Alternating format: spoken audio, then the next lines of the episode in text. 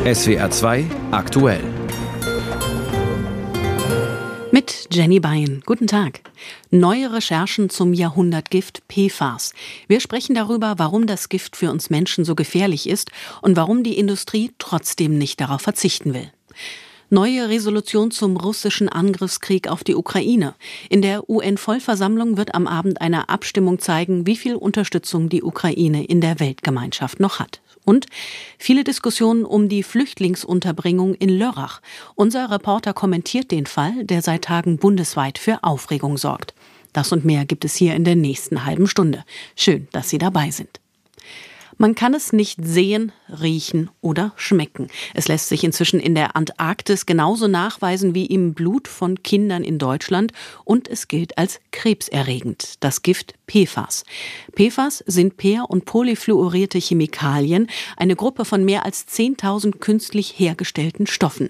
Sie können weder durch Wasser oder Licht oder Bakterien zeitnah abgebaut werden, aber diese Chemikalien sind für die Industrie auch sehr nützlich, denn sie sind wasser-, fett- und schmutzabweisend und werden fast überall eingesetzt, von Regenjacke über Zahnseide bis Kosmetik.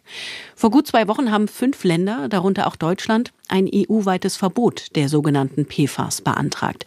Entschieden wird darüber aber frühestens in zwei Jahren.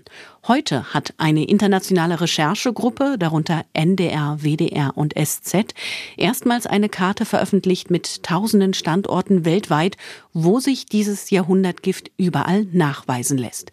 Diese Karte haben sie auch Bundesumweltministerin Lemke vorgelegt und diese zeigte sich von den Rechercheergebnissen entsetzt macht die Dimension deutlich äh, mit der Karte, die Sie hier jetzt mitgebracht haben. Ich hoffe, dass wir dann sehr schnell dazu kommen zu sagen, wir müssen diese Stoffe nicht mehr, wir dürfen diese Stoffe nicht mehr in diesem Umfang in die Umwelt freisetzen, weil sich die Karte sonst natürlich immer weiter einfärben wird so Bundesumweltministerin Lemke. Und über diese Ergebnisse rede ich mit Lea Busch aus dem Rechercheteam des NDR. Frau Busch, wie genau ist diese Karte denn zustande gekommen? Wie wurde recherchiert? Ja, also wir wollten ja wissen, wie groß ist das Ausmaß der PFAS-Belastung in Deutschland eigentlich? Und mit unseren Recherchen können wir das zum ersten Mal nachzeichnen. Also jedes Bundesland ist in Deutschland davon betroffen. Insgesamt haben wir mehr als 1500 Orte identifiziert. Wir haben dafür monatelang äh, eine Datenrecherche gemacht und alle bestätigten Fälle bundesweit zusammengetragen. Das Problem ist nämlich, bisher gibt es diese Fälle ganz vereinzelt, aber niemand hat mal eine Übersicht gemacht und das haben wir jetzt quasi getan. Und neben diesen bestätigten Fällen haben wir noch eine wissenschaftliche Methode aus den USA angewandt, die stammt von einem der renommiertesten PFAS-Forschungsinstitute dort. Und damit haben wir sogar noch neben diesen bestätigten Fällen mehrere hunderte weitere Stellen gefunden, die ebenfalls mit PFAS in Deutschland verseucht sein könnten. Das sind zum Beispiel bestimmte Industriestandorte die Karte zeigt, dass das Problem einfach viel größer ist als bisher bekannt, ähm, auch in Europa. Wir haben mit den Partnern auch noch eine ganze Europakarte gemacht und darauf sind 17.000 Orte nachweislich mit PFAS belastet. Was genau macht PFAS denn so gefährlich?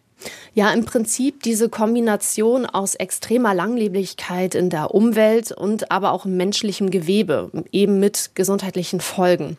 Die Wissenschaft bringt ja PFAS mit einer Vielzahl an Krankheiten in Verbindung, also zum Beispiel mit Nierenkrebs oder Leberschäden oder auch Unfruchtbarkeit. Und im Zuge meiner PFAS-Recherche war ich auch in den USA, wo der ganze PFAS-Skandal quasi seinen Anfang genommen hat. Und zwar, weil dort ein ja, kleiner Farmer, der neben einer PFAS-Fabrik gelebt hat, feststellte, plötzlich starben alle seine Kühe. Sie tranken nämlich mit PFAS verseuchtes Wasser aus dem Bach. Und ich war auf dieser Farm, es ist quasi ein riesiger Kuhfriedhof, alle Tiere sind gestorben, auch die Familie des Farmers ist gestorben, mutmaßlich wegen der PFAS. Also wir sehen, nicht nur Menschen, auch Tiere sind potenziell betroffen.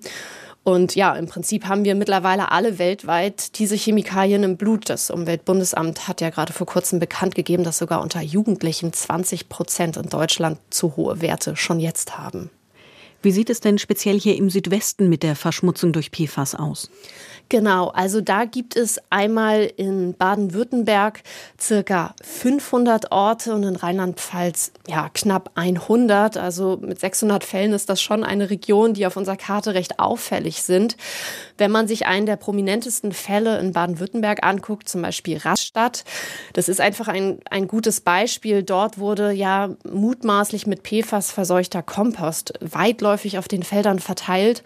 Und im Prinzip ist das nicht sanierbar. Wir haben dort mit dem PFAS-Beauftragten gesprochen. Der hat gesagt, na ja, was soll man machen? A, wohin mit dem ganzen Boden? Ähm, den will niemand haben. Wir haben in Deutschland auch gar nicht die ganzen Deponienflächen dafür.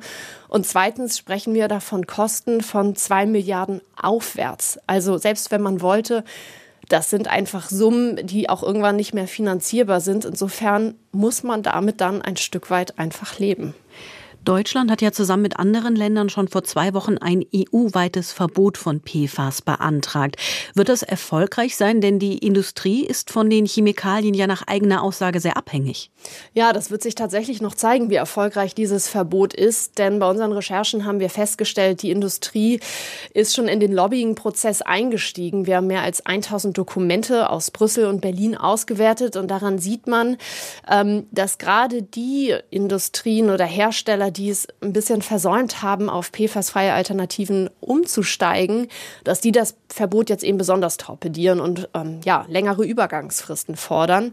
Also einige versuchen einfach das Verbot hinauszuzögern und andere wiederum sagen, nö, finde ich eigentlich ganz gut mit dem Verbot, aber ja, für uns dann doch nicht so. Also eben eine Ausnahme für sich dann einzufordern. Ich denke, ja, das Lobbying wird jetzt weitergehen und in frühestens zwei Jahren wissen wir dann mehr. Kann ich dann als Verbraucherin, als Verbraucher irgendwas tun, um mich vor PFAS zu schützen? Also man muss jetzt keine Sorge haben, dass die zum Beispiel beschichtete Pfanne, die man regelmäßig benutzt, dass davon jetzt eine Gefahr ausgeht und die jetzt wegschmeißen. Im Gegenteil, das wäre sogar kontraproduktiv, denn PFAS kommen eben bei der Herstellung und bei der Entsorgung in die Umwelt. Und das ist eben das Problem. Bei der Entsorgung zum Beispiel auch, dass viele Müllverbrennungsanlagen gar nicht die Temperaturen haben, um PFAS so zu verbrennen, dass sie danach nicht mehr in die Umwelt kommen. Wenn man sagt, okay, es ist aber ein Neukauf, dann kann man natürlich auf PFAS-freie Produkte setzen, auch bei Outdoor-Kleidung. Es gibt mittlerweile Hersteller, die solche Dinge im Sortiment haben, aber das Problem ist, es gibt jetzt kein Siegel, wie etwa ein Biosiegel, also nach dem Motto PFAS-frei.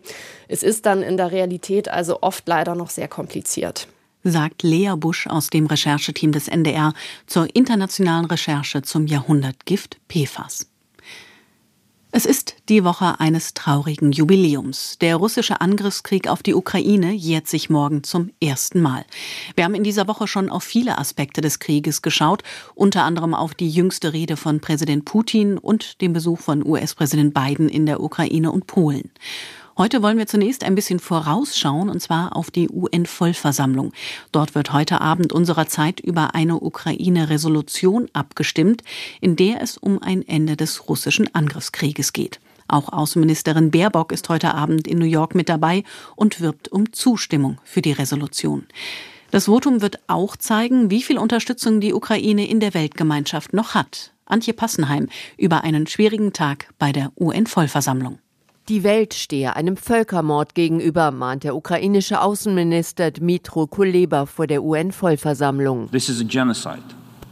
And this is what we face today. Vor halbleerem Saal wirbt er zu Beginn der Sondersitzung für die Resolution, die die Ukraine zusammen mit Vertretern der EU entworfen hat. Die Vollversammlung soll mit ihrem Votum abermals sofortigen Frieden in der Ukraine fordern. Angesichts der russischen Aggression könne sich kein Staat der Welt neutral verhalten. Mord von Zivilisten, Folter, Vergewaltigung, Plünderung, Terror, die Deportation tausender ukrainischer Kinder in russische Familien mit dem Ziel, sie zu Russen umzuerziehen. In order to re-educate them as Entweder stünden die Mitgliedstaaten mit ihrem Votum für die UN-Charta oder sie stünden zu denen, die sie verletzten.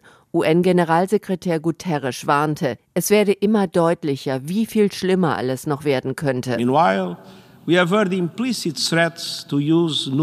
Inzwischen gibt es deutliche Drohungen mit dem Einsatz von Atomwaffen. Der sogenannte taktische Einsatz von nuklearen Waffen ist absolut inakzeptabel.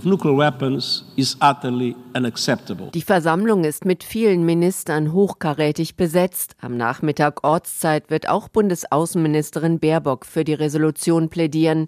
Der Text enthält zwar keine konkreten Ideen für einen Friedensweg, aber er unterstreicht eine Reihe bereits beschlossener Positionen der Vollversammlung, etwa den kompletten Rückzug der russischen Truppen. Ihre Unterstützer wollen so viele Länder wie möglich zu einem Ja bewegen und damit an die Ergebnisse vorangegangener Abstimmungen anknüpfen, etwa im vergangenen Oktober, als sich 143 der 193 UN-Mitgliedstaaten gegen völkerrechtswidrige Annexionen durch Moskau gestellt hatten. Doch die wenigsten glauben diesmal an solche Ergebnisse, sagt UN-Experte Richard Gowen von der Denkfabrik Crisis Group. There are limits to non-Western countries. Unter einigen nicht westlichen Staaten gibt es Grenzen bei der Unterstützung der Ukraine.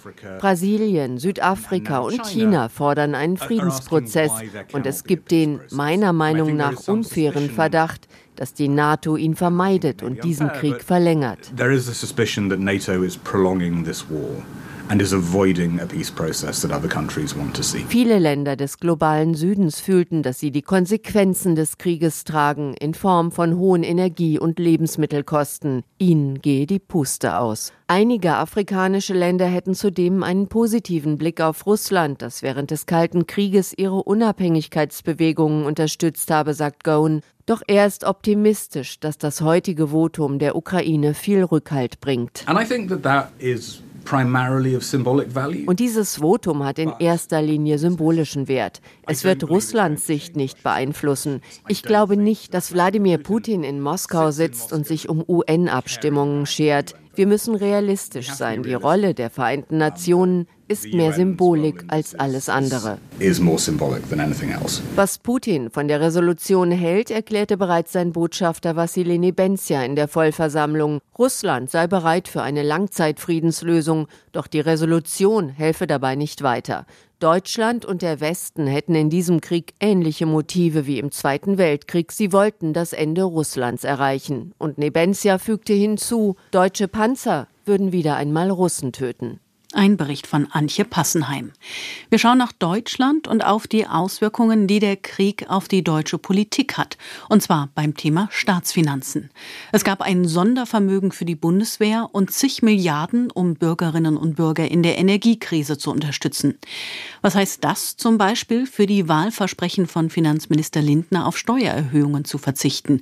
Und wie viel Spielraum bleibt jetzt noch für politische Projekte wie zum Beispiel die Aktienrente? Hauptstadtkorrespondent Lothar Lenz hat sich das mal genauer angeschaut. Von einer Zeitenwende hatte der Bundeskanzler kurz nach Kriegsbeginn im Bundestag gesprochen und auch gleich die Kosten beziffert.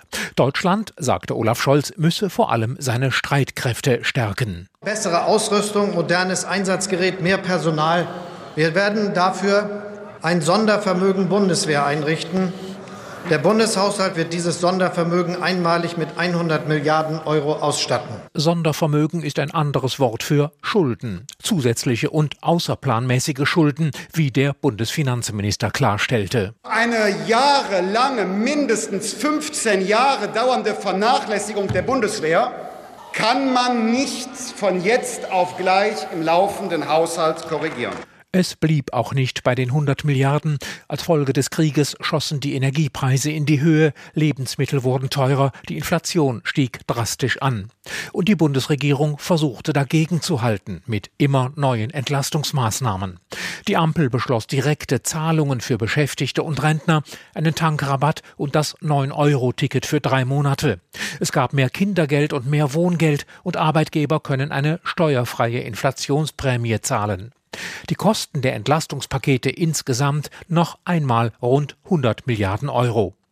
Hat sich all das gelohnt? Heute zieht der Bundesfinanzminister eine kritische Bilanz. Statt vieler kleiner Maßnahmen, von denen die Menschen oft ja gar nicht sagen können, dass es sie gegeben hat, würde ich mich auf wenige große konzentrieren, so wie eben die Strom- und die Gaspreisbremse. Aber auch für die musste Lindner noch einmal 200 Milliarden Euro bereitstellen. Und auch das wieder aus zusätzlichen Schulden. Dabei ist noch gar nicht klar, wie stark der Bund die Energiekosten von Privathaushalten und Industrie überhaupt bezuschussen muss. Wir müssen zurückkehren zu einer Normalität, wo der Staat nicht für alles verantwortlich gemacht werden kann, wo er einfach nicht alles finanzieren kann. Sagt Christian Lindner heute. Für ihn ist die Zeit ausufernder Neuverschuldung vorbei.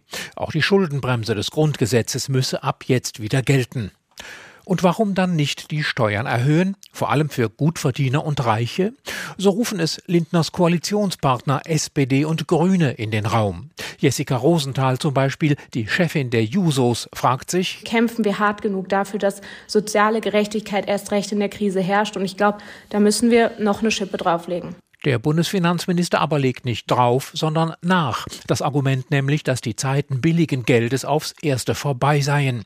Die steigenden Zinsen auf dem Kapitalmarkt machen neue Kredite teurer, aber auch die Schulden, die der Bund bereits hat. Wir werden angesichts der enormen Zinskosten auch die Schuldenaufnahme reduzieren. Das habe ich immer angekündigt. Jetzt wird's ernst. Oder anders gesagt, der Verteilungskampf um das, was der reguläre Bundeshaushalt hergibt, er wird härter werden in der Ampelkoalition. Ein Bericht von Hauptstadtkorrespondent Lothar Lenz. Und wir bleiben noch einen Moment beim Thema, denn Lörrach und die Ukraine-Flüchtlinge. Diese Begriffe sorgen seit Tagen in der Boulevardpresse und dem Netz für Schnappatmung. Deshalb hat sich der Bürgermeister von Lörrach gestern gezwungen gesehen, die Situation in einer Pressekonferenz zu erklären. Fakt ist, 40 Mieter sollen aus ihren Wohnungen ausziehen, weil die Stadt den Platz für Geflüchtete benötigt. Aber der Auszug war schon länger geplant und stattdessen sollen die Bewohner neuere und bezahlbare Wohnungen bekommen, ebenso wie Hilfe beim Umzug, sagt die Stadt. So differenziert wurde das aber leider nicht überall berichtet. Und das war extrem auffällig, meint unser Lörrer-Reporter Matthias Zeller in seinem Kommentar. Eines vorneweg. Ich kann verstehen, dass die betroffenen Mieterinnen und Mieter sich ärgern, dass sie aus ihren Wohnungen ausziehen sollen. Denn natürlich ist da die Sorge, bekomme ich wirklich wie versprochen eine bessere und bezahlbare Wohnung? Was im Fall der Wohnbau Lörrach aber sehr auffällig ist, in den meisten Medien sind nicht die Mieter selbst zu Wort gekommen und auch die Hasskommentare im Netz haben rasch gezeigt, die betroffenen Mieter und mit ihnen die Geflüchteten, die in ihre Wohnungen einziehen sollen, werden zum Spielball der politischen Auseinandersetzung. Das gipfelt im Aufruf der AfD-Bundessprecherin Alice Weidel an den Lörracher OB, sich der Asylpolitik der Bundesregierung zu verweigern. Das ist nebenbei eine Aufforderung zum Gesetzesbruch. Was die vielen, die jetzt bundesweit über Lörrach herziehen, nicht wissen, die Wohnbau Lörrach hat einen glänzenden Ruf, auch was die Betreuung ihrer Mieterinnen und Mieter angeht. Und sie hat bereits mehrfach noch größere Bewohnergruppen zur Zufriedenheit fast aller umquartiert, wegen der Unterbringung von Geflüchteten oder erst kürzlich wegen Sanierungen. Hätten es Stadt und Wohnbau denn umgekehrt machen sollen, die Geflüchteten in moderne Wohnungen unterbringen und die Wohnbaumieter in alten Häusern wohnen lassen? Wie groß wäre dann der Aufschrei gewesen? Über einen Fall wie in Lörrach ließe sich bei uns im Land jede zweite Woche berichten. Denn hinter der Aufregung stehen zwei politische Fragen, die das Potenzial zu sozialem Sprengstoff haben und letztlich in der Hauptstadt entschieden werden. Wie viele Geflüchtete, auch aus der Ukraine, sollen ins Land gelassen werden? Und was tun gegen die Wohnungsnot? Lörrach steht hier nur stellvertretend für ganz Deutschland. Und Hasskommentare lösen nichts. Ganz im Gegenteil. Der Kommentar von unserem Lörrach-Reporter Matthias Zeller. Es ist jetzt 12.23 Uhr. Eine unbürokratische, schnelle Lösung, damit türkische Erdbebenopfer ein Visum für Deutschland bekommen können. Das hat die Bundesregierung kurz nach den verheerenden Beben im türkisch-syrischen Grenzgebiet verkündet. Das Ergebnis ist, nun ja, so unbürokratisch, wie das hyperbürokratische Deutschland halt sein kann. Ohne einen Reisepass geht zum Beispiel gar nichts. Dass die Menschen in der Türkei reihenweise in Pyjamas aus ihren Häusern gestürmt sind, um sich zu retten und dabei keine Zeit hatten, wichtige Unterlagen und Papiere mitzunehmen. Ja, auf solche Fälle ist die deutsche Verwaltung irgendwie nicht vorbereitet, scheint es. Entsprechend groß ist der Frust bei den Betroffenen und selbst diejenigen, die tatsächlich alle notwendigen Papiere beisammen haben, haben Probleme, ein Visum zu bekommen. Türkei-Korrespondent Christian Buttgereit berichtet. Ein völlig entnervter Mann rennt aus der Geschäftsstelle der Visa-Agentur in einen Kiosk nebenan. Er muss noch schnell Kopien machen. Dann geht es im Laufschritt zurück. Wir dürfen in die Agentur nicht rein, können durch die Tür nur verschiedene Schalter sehen, Bänke mit Wartenden und ein Luftbild von Berlin. Zwischen Gaziantep, Berlin und anderen deutschen Städten liegt das sogenannte vereinfachte Visumsverfahren.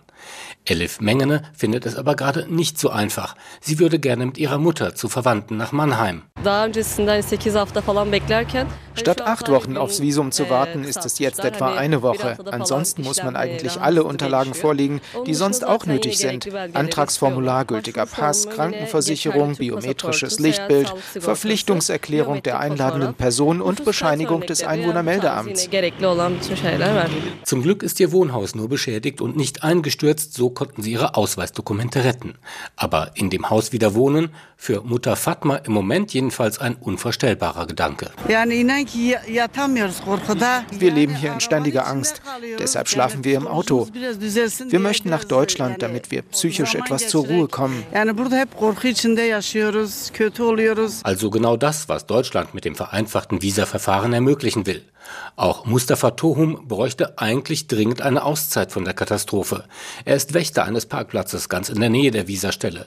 Seit dem Erdbeben schläft er mit Frau und Kindern in einem Zelt im Stadtpark.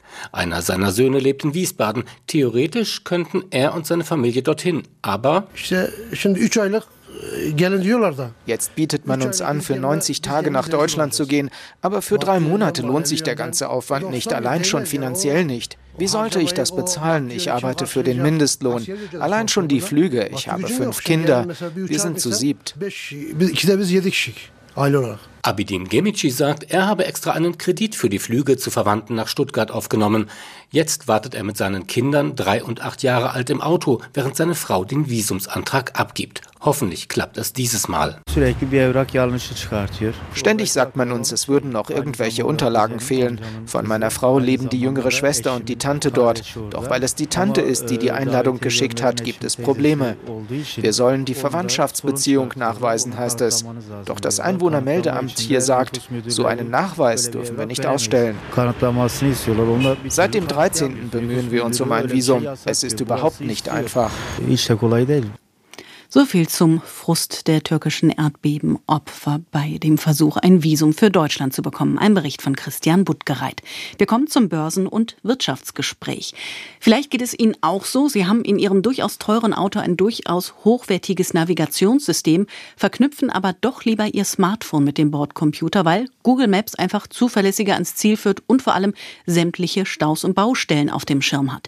Der schwäbische Autobauer Mercedes-Benz hat das jetzt eingesehen und will mit Google kooperieren. Stefanie Geisler aus der SWR Wirtschaftsredaktion, was bedeutet das genau? Also die Info ist gestern am späten Abend bekannt geworden. Mercedes hat sein Strategie-Update vorgestellt. Bezeichnenderweise nicht in Untertürkheim, sondern in Sunnyvale in Kalifornien, im Silicon Valley, im Herzen der Tech-Industrie. Also und neuen Strategie gehört eben auch besagte Integration von Google Maps ins Betriebssystem von Mercedes. Das heißt, das Ganze ist künftig aus einem Guss. Die Fahrer und Fahrerinnen können auf ihrem Bordcomputer direkt zugreifen auf alle Dienste von Google Maps, kriegen also vorausschauende Verkehrsinformationen, dann natürlich automatische Routenumplanungen besonders praktisch und auch Infos zu rund 200 Millionen Geschäften mit Öffnungszeiten, Fotos und Bewertungen. Das ist übrigens kein Langfristplan, sondern soll noch in diesem Jahr umgesetzt werden. Das klingt jetzt erstmal praktisch und bequem, aber was heißt das für den Datenschutz? Ja, diese Sorge hat Mercedes-Chef Ola Kelenius mit markigen Worten gleich mal abgebügelt, indem er gesagt hat, ich zitiere, wir sind die Architekten unseres eigenen Betriebssystems. Es ist unser Haus, wir machen die Regeln. Konkret heißt das, die Daten, also wer auf was zugreift per Google Maps und wer wohin fährt, diese Daten, die bleiben im Schwabenland. Mercedes behält also nach eigenen Aussagen die Hoheit. Dieser Weg, den Mercedes da gewählt hat, der ist momentan einzigartig. Laut dem Handelsblatt wollte Mercedes ursprünglich übrigens mal mehr als 60 Prozent der Software-Wertschöpfung selbst generieren. Das hat sich dann allerdings als zu teuer erwiesen. Stichwort teuer. Ist denn bekannt, was Mercedes dafür an Google bezahlt hat? Offiziell nicht. Kelenius spricht von einer, Zitat, sehr wettbewerbsfähigen Lizenzvereinbarung. Experten gehen aber davon aus, dass Mercedes pro Jahr einen mittleren zweistelligen Millionenbetrag an Google zahlt.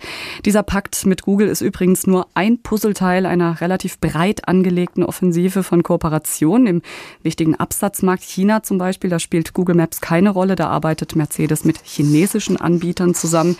Tencent heißen die und AMAP, ja, und in Sachen autonomes autonomes Fahren. Da gibt es eine Kooperation mit Nvidia. Das ist ein großer US-amerikanischer Hersteller von Chips und Grafikkarten. Zum Schluss noch kurz ein Blick auf, der, auf die Börse. Wie macht sich der DAX heute? Der macht sich ganz gut. Der steht derzeit bei 15.448 Punkten. Das ist ein Plus von 0,3 Prozent.